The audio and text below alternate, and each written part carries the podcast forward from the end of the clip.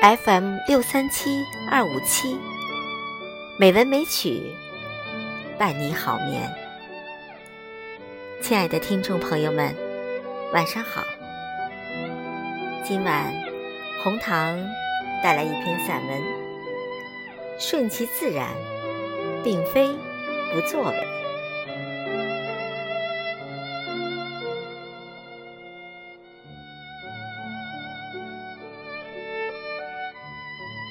前些日子，微博上有人私信我说要高考了。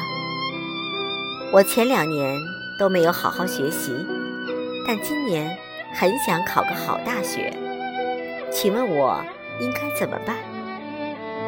我看到之后回复他：你只有拼命努力，别人拼命了两年都不一定考得上。关键时刻，你只有更拼命，才能达到目标。消息显示已读，但他再也没有回复过我。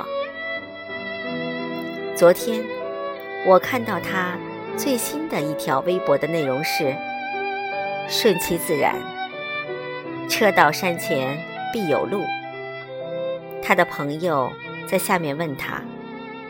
你书看的怎么样了？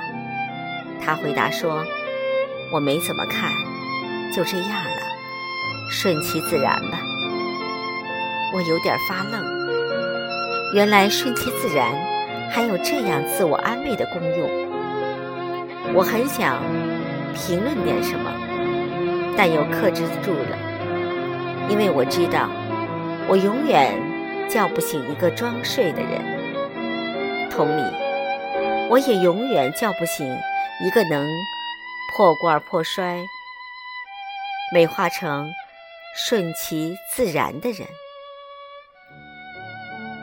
遇到困难时，迎难而上，拼命努力后，却不纠结于结果，这才叫真正的顺其自然。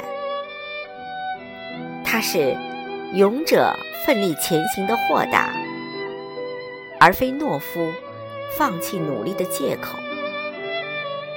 不要总说“车到山前必有路”，放弃努力的顺其自然，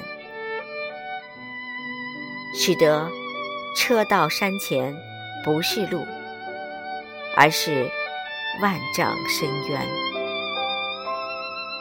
自然规律是物竞天择，优胜劣汰。所以，你必须非常努力到比别人优秀，才能争取到更好的生活环境。自然规律是适者生存，随机应变。所以，你必须学会让生活动起来，而不是把日子过成一潭死水。真正的顺其自然，是抱最大的希望，行最大的努力，做最坏的打算，然后再把剩下的交给上天。生活帮你审核，但绝不帮你抉择；社会帮你变现，但绝不会给你打折。所以，顺其自然，并非不作为。